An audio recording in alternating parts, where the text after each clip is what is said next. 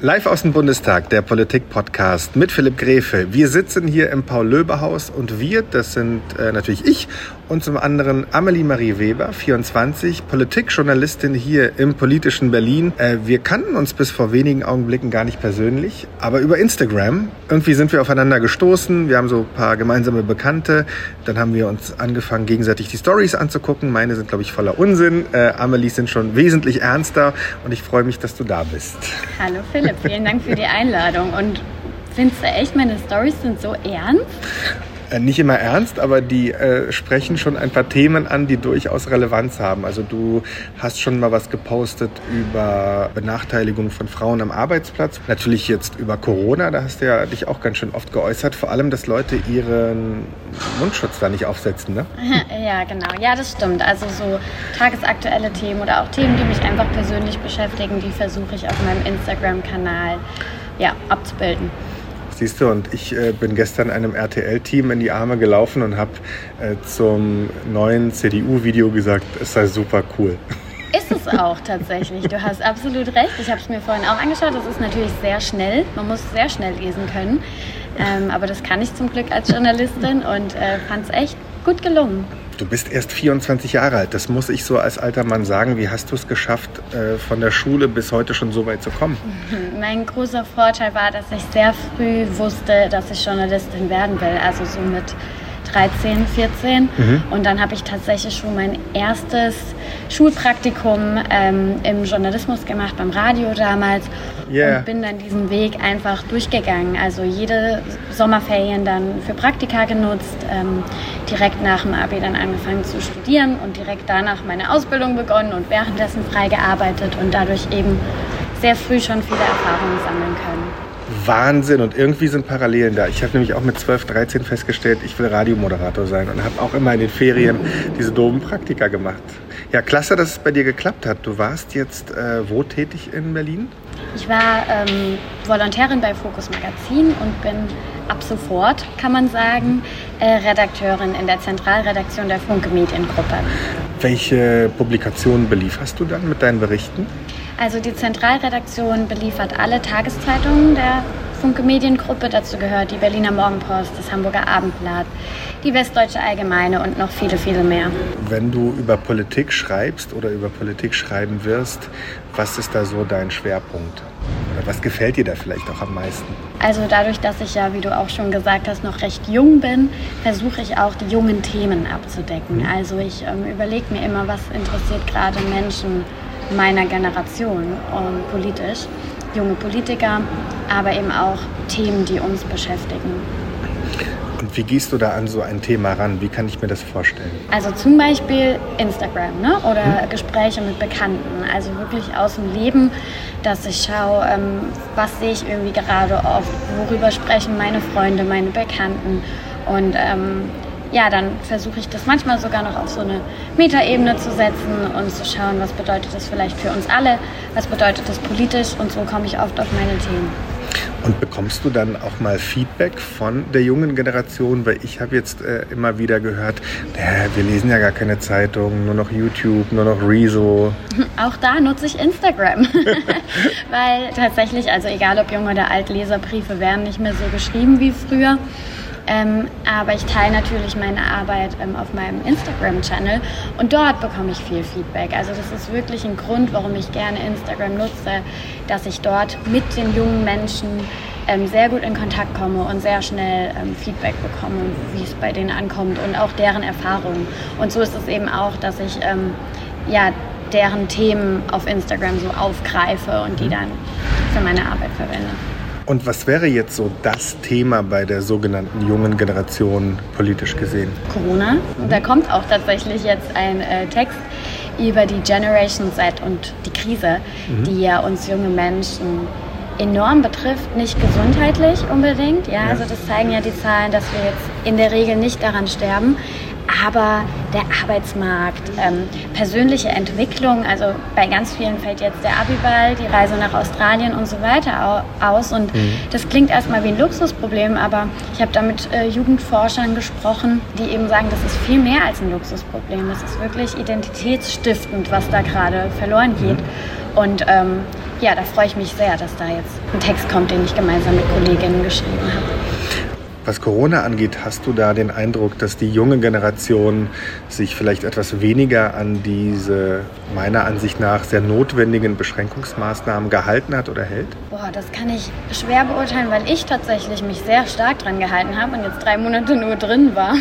Deswegen ich bin auch gerade erst zurück in Berlin ja. ähm, und hier fällt mir schon auf, dass das Leben schon sehr äh, normal wirkt an mhm. vielen Stellen. Ähm, und auch die Demonstration Black Lives Matter ist ja auch gerade ein großes Thema.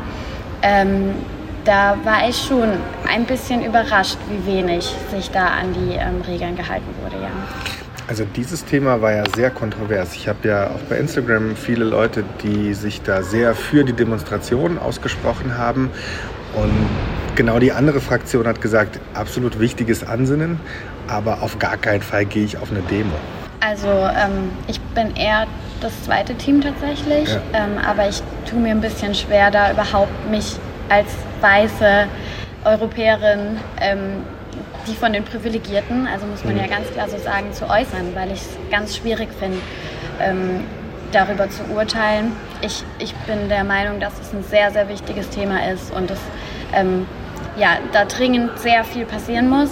Aber ob man dann zu Corona-Zeiten solche Massendemos machen muss, damit gefährdet man ja auch wahnsinnig viele Leben und da tat ich mir sehr schwer. Mhm. Aber ja, muss jeder wissen.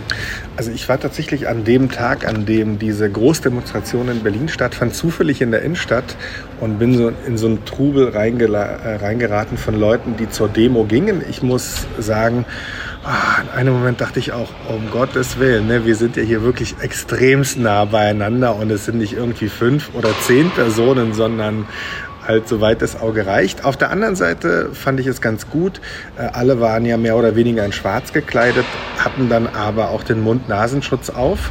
Sehr vorbildlich und vor allem ihn auch über die Nase gezogen, weil wenn ich das immer so sehe, Leute tragen diese Maske und dann bedeckt die vielleicht noch die Unterlippe und der Rest ist frei und dann, wieso, ich hab doch Maske auf. Ja, gerade eben in der Bahn auch wieder gesehen. Wie gesagt, ich war jetzt lange in Wolfsburg, also habe das Homeoffice und Quarantänezeit sozusagen in äh, Wolfsburg verbracht, bin jetzt gerade wieder in Berlin und hier sieht man schon allerlei Dinge, wo man sich echt nur an den Kopf fassen kann.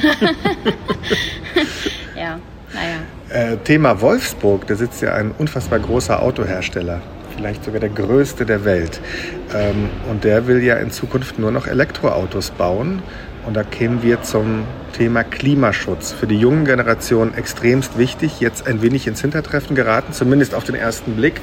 Ähm, wie, wie, sind da deine Ansichten, deine Erfahrungen? Ist das für die junge Generation äh, auf der großen Ebene immer noch das Thema? Im letzten Jahr war das das Thema, ja. Und plötzlich kam Corona und jetzt ist es weniger relevant. Oder was heißt relevant? Einfach im Vordergrund. Mhm. Ähm, ich glaube aber nicht, dass es vergessen ist. Ich glaube, dass es wiederkommt und bleiben wird, weil einfach viel getan werden muss und äh, die junge Generation sehr stark mit diesem Bewusstsein aufgewachsen ist. Und ich glaube, das wird auch bleiben. Aber aktuell sieht man natürlich deutlich weniger Plus. Ähm, da sind wir jetzt wieder bei dem Thema, ähm, was ich vorhin angesprochen habe, mit Arbeitsmarkt und so weiter. Natürlich haben die jungen Menschen durch diese Krise, die uns ja noch jahrelang ähm, ja, beeinflussen wird und beschäftigen wird, jetzt sehr viele eigene Sorgen. Und ich bin ganz gespannt, ob dann das Klima weiter die größte Sorge bleibt oder ob es nicht wird, wie gründe ich eigentlich eine Familie und wie kann ich mir eines Tages vielleicht ein Häuschen leisten oder sowas. Ähm, also ich könnte mir auch vorstellen, dass da so ein bisschen das Klimawandelproblem ein bisschen Konkurrenz bekommt, vielleicht. Ähm, wie geht es weiter mit der jungen Generation nach Corona? Du sagst, die wirtschaftlichen Sorgen werden größer werden? Auf jeden Fall, ja. Also ich bin natürlich kein Wirtschaftsexperte, aber die, mit denen ich mich unterhalten habe, beziehungsweise denen ich in letzter Zeit zugehört habe, die sagen das voraus. Ne?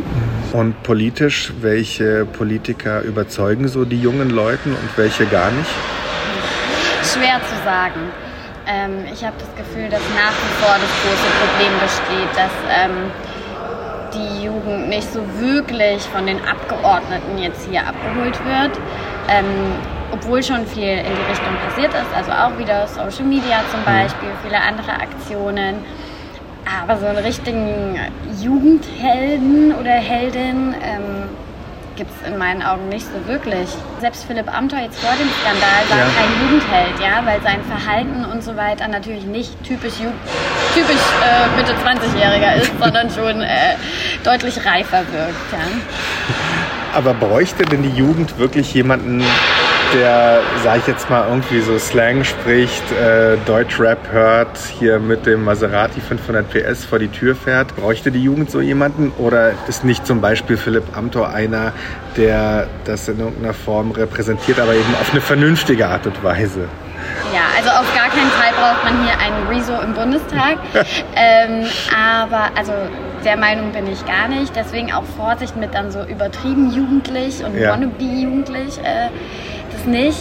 Aber Philipp Amthor war natürlich schon jemand, der, also, das war ja nicht nur sehr, oder ist, um Gottes Willen, Philipp Amthor ist jetzt niemand, der einfach nur ein reifer Mitte 20-Jähriger ist, sondern er hat ja schon, er ist einfach sehr konservativ, mhm. ja, und das ist einfach nicht der Durchschnittsjugendliche.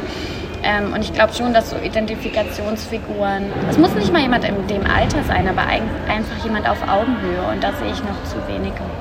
Ne, ich finde, Sprache ist so ein Ding. Ne? Viele Leute reden hier natürlich, unter uns gesagt, ja, mega geschwollen. Ne? Man verfällt sehr schnell in so eine Art Beamtendeutsch. Ne? Wenn man eben jeden Tag ultra lange Sätze liest mit vielen Substantiven, wenig Verben, sehr vielen Fremdwörtern, dann denkt man, naja, das ist ja für mich normal und für die anderen müsste es doch auch normal sein.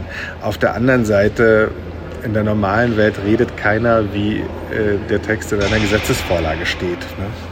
Ja, also als Journalistin kann ich natürlich nur bestätigen, dass Sprache sehr wichtig ist. ähm, und sicherlich ist das auch ein Thema. Also wie gesagt, du hast mich nach jemandem gefragt, nach einem Politiker, der die Jugend besonders abholt. Ich kann dir da jetzt kein so ein perfektes Exemplar nennen. Trotzdem, wie eben schon gesagt, auf Social Media geht da ja schon ganz schön viel. Und da gibt es durchaus Politiker, die das schon ganz gut machen und auch dementsprechend Follower haben. Also die Jugend ist schon politisierter als noch vor ein paar Jahren. Mhm. Den Eindruck habe ich schon. Das zeigt sich ja jetzt auch in Zeiten ja. von Corona und Black Lives Matter. Und das ist auf jeden Fall ein sehr, sehr gutes Zeichen. Und das ist ja auch nicht von alleine passiert. Also da geht schon viel in die richtige Richtung. Falls sich jemand fragt, warum es hier so klopft in der Aufzeichnung, hier wird irgendetwas gebaut. Die Sendung heißt Live aus dem Bundestag und live gibt es hier Bauarbeiten direkt im Paul-Löbe-Haus. zu den Personen. Kevin Kühnert von der SPD. Ist der nicht so eine Art Stern der Hoffnung? Auf jeden Fall jemand, der näher dran ist als andere. Aber ist jetzt nicht der Erste, der mir als Stern der Hoffnung einfällt. aber das ist einer, der es auf jeden Fall nicht schlecht macht.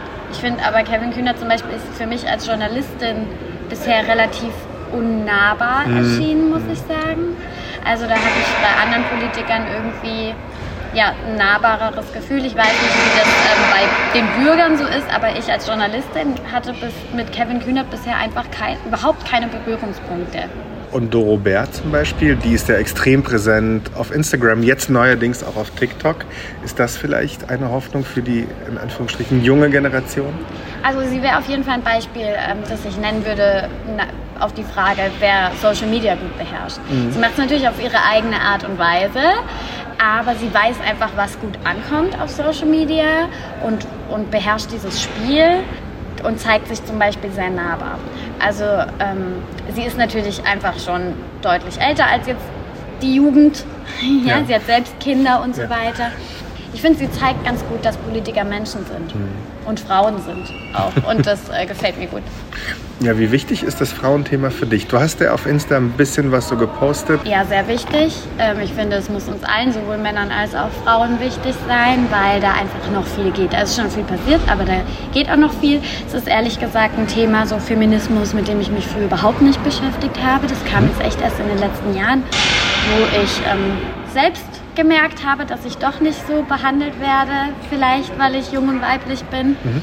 Und dann einfach viel dazu gelesen habe, mich viel mit anderen ausgetauscht habe und ähm, ich bin sehr dankbar für alles, was da schon geschehen ist, aber ich weiß auch, dass da noch mehr gehen muss. Und hast du den Eindruck, dass man das gesetzlich besser regeln müsste? Oder wäre dir eine Art Mentalitätswandel wichtig, den man einfach nicht von oben anordnen kann? Hm, wahrscheinlich sogar eher letzteres. Also ich glaube, dass Geschlechteridentität und unsere Rollenbilder, was ähm, ja Dinge sind, die sehr stark in uns verankert sind, durch Erziehung, durch Kultur. Und das kriegt man auch mit einem Gesetz nicht weg mhm. oder verändert.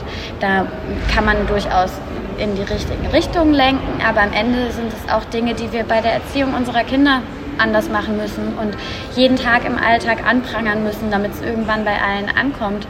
Ja, da hilft nicht, also da hilft kein Gesetz, wenn da nicht auch im Alltag vor allen Dingen was passiert. Neulich äh, wurde ja, ich glaube, Anne Will dafür kritisiert, dass sie immer dieses Innen sagt, also PolitikerInnen, NutzerInnen, BesucherInnen. Wie ist das äh, in deiner journalistischen Erfahrung? Musst du oder willst du auch diese Endungen benutzen? Schwierig. Schwierige Frage. Also bei Fokus wird es nicht gemacht, bei Funke auch nicht normalerweise, also nicht konsequent wie in anderen Zeitungen. Mich stört es im Lesefluss und ich habe das auch immer so ein bisschen belächelt lange Zeit. Aber sowohl an der Uni als jetzt auch in meiner Arbeit sagen Sprachwissenschaftler und ähm, ja, Experten, dass es einfach einen Unterschied macht. Und ähm, ich persönlich fühle mich nicht angegriffen, aber ich sage, wenn sich eine Vielzahl von Frauen ähm, besser fühlt und mehr ähm, akzeptiert und, und einfach toleriert fühlt, ja. dann sollten wir das machen. Also das ist dann doch auch wieder nicht so der große äh, Einschnitt äh, in unser Leben, als dass wir das nicht umsetzen könnten. Wenn junge Leute dich fragen, lohnt es sich, Journalistin oder Journalist zu werden? Was antwortest du dann? Finanziell nicht. ähm, aber trotzdem ja, weil es einfach ein wahnsinnig spannender Beruf ist. Und ich häufig äh, Spaß an meinem Beruf habe und dafür vielleicht weniger verdiene als ja, mich jeden Tag zur Arbeit zu quälen und dafür ein gutes Gehalt einzustreichen. Aber es ist ein herausfordernder Beruf. Es ist kein Zuckerschlecken, schon gar nicht hier im politischen Berlin als junge Frau. Und ähm, man muss es schon wollen. Darf ich fragen, wie sieht denn so ein Alltag dann bei dir aus? An den erinnere ich mich fast gar nicht mehr. Das ist ja schon vor Corona-Zeit, ne? Das ist ja gefühlt eine halbe Ewigkeit her. Ähm, aber mein Alltag besteht aus Konferenzen mit meinen Kollegen, aus Schreiben am Schreibtisch. Ganz, mhm. also es ist ja schon auch ein Schreibtischberuf und aus Treffen mit interessanten Menschen. Und ich finde, diese Mischung ist eine gute. So. Und äh, musst du auch mal reisen? Ja, also ich habe letztes Jahr in der Auslandskorrespondenz in New York gearbeitet. Ich habe letztes Jahr eine Reise nach Südafrika gemacht, eine nach Russland und natürlich in Deutschland, also viel in München auch, Burda, mhm. wo ja Fokus dazu gehört, ist ja. in München und in Offenburg noch, da ist man dann auch viel. Also man ist durchaus viel unterwegs und das ist auch eine der Dinge, die ich sehr liebe an meinem Job hier wird eine große Bresche für den Journalismus geschlagen, der in den letzten Jahren auch äh, unglaublich in der Kritik stand. Es wird ja von allen Seiten euch im Grunde genommen vorgenommen, ihr seid parteiisch. Also die Linken sagen, ihr seid zu rechts oder zu konservativ, äh, die Rechten oder die Konservativen sagen, ihr seid zu grün und zu links. Was hältst du von dieser Debatte? Wie siehst du dich? Also eigentlich ist mein Anspruch neutraler Journalismus. Ähm, ich finde, es ist eigentlich meine Aufgabe, einfach abzubilden, was ist Mhm. Gleichzeitig muss man natürlich sagen, wir sind auch Menschen und ein Bericht kann nicht neutral sein. Man, man, hat, man kann nicht die Realität in einem Text abbilden. Man, hat, man wählt ja schon die Überschrift und die sagt schon was und so weiter. Also man muss diesen Anspruch haben, aber man muss, es muss einem auch klar sein, dass komplette Neutralität gibt es nicht. Trotzdem kann man dann natürlich schon daran gemessen werden, inwiefern man sich da um Neutralität bemüht hat. Mhm. Und ähm, da gibt es natürlich durchaus auch ähm, Texte, in denen das nicht gegeben ist und das ist dann auch sehr offensichtlich.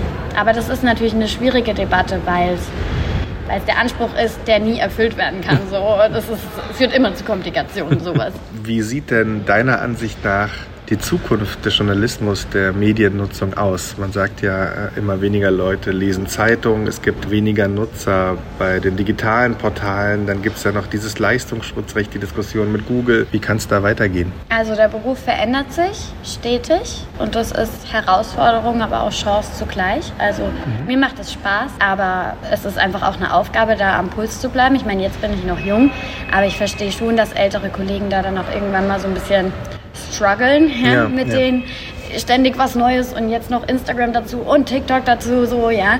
Und es sind alles Kanäle, die man meiner Meinung nach ausspielen muss, ähm, wenn man die Menschen erreichen muss. Und ich sage bewusst nicht nur die jungen Menschen, weil es werden immer mehr, die man übers Internet erreicht. Und von daher verändert sich und er wird sich weiter verändern. Aber Journalismus wird auch immer wichtig sein in einer Demokratie. Und darauf verlasse ich mich. Amelie Marie Weber, Journalistin aus Berlin, vielen Dank. Sehr gerne, danke für die Einladung.